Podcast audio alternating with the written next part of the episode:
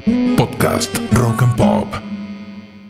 Historias del crimen con Paulo Cablan.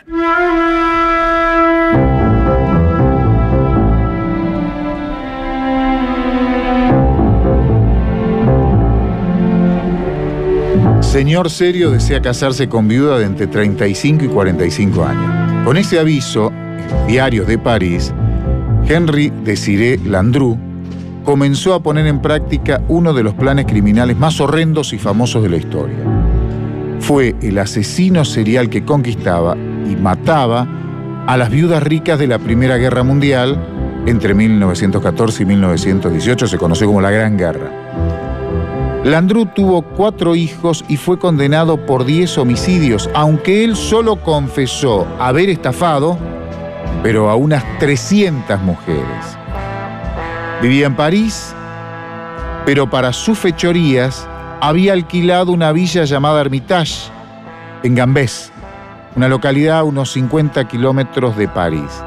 Para los engaños usaba nombres falsos. Su primera víctima fue una señora llamada Jeanne, que era una viuda que vivía con su hijo de 17 años, la conoció y le propuso matrimonio y trabajo para el hijo, se presentó como el señor Diard, inspector de correos, tanto la mujer como el muchacho desaparecieron y la fortuna que tenía Jen pasó al Andrew. La segunda fue una señora de 46 años, de apellido Laborde. La tercera fue una viuda de 51 años, descrita por los periódicos de entonces como una mujer con una gran fortuna que alcanzaba los 20 mil francos.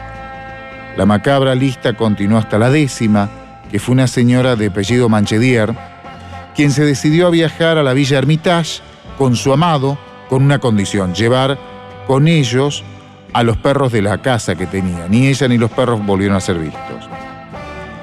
Estos hechos ocurrieron entre 1915 y 1919. Se acuerda que la guerra terminó en 1918. Y la mecánica criminal era similar. Se presentaba como un respetable hombre de negocios, viudo, que deseaba volver a formar una familia. Las conquistaba, les hacía poner a su nombre todos los bienes y después las mataba, descuartizaba e incineraba los restos en la villa de Gambés.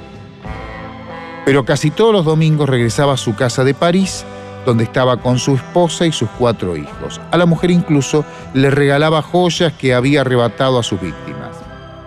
Las desapariciones ya habían sido denunciadas. Primero fueron los parientes de la víctima Colón, quienes se comunicaron con preocupación con el, alcalde de Gambés, porque sabían que la mujer se había ido a esa ciudad con un hombre a quien conocían por el apellido de Dupont. También otra familia reportó un caso similar, aunque pese a que la descripción del hombre coincidía, decían que se había presentado como Fremiet. Fue una cuestión de azar que la policía diera con Landru. Escuchen, en una tienda de París, la hermana de una de las víctimas lo vio haciendo unas compras acompañado de una mujer.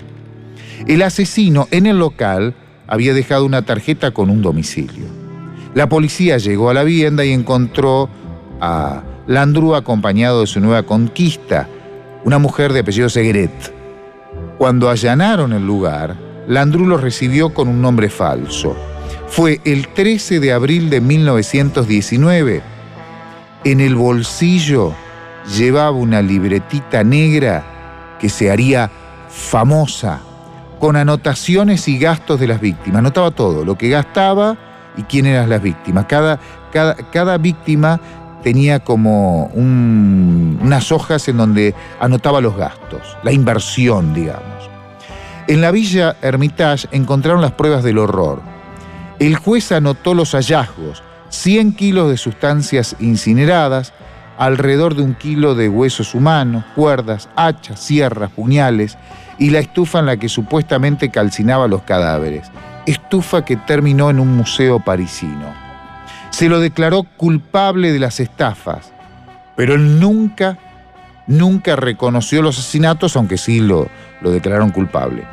La condena a morir en la guillotina en la cárcel de Versalles fue aplicada el 22 de febrero de 1922. Antes de la ejecución, le ofrecieron celebrar una misa, una costumbre muy europea, incluso para este tipo de criminal.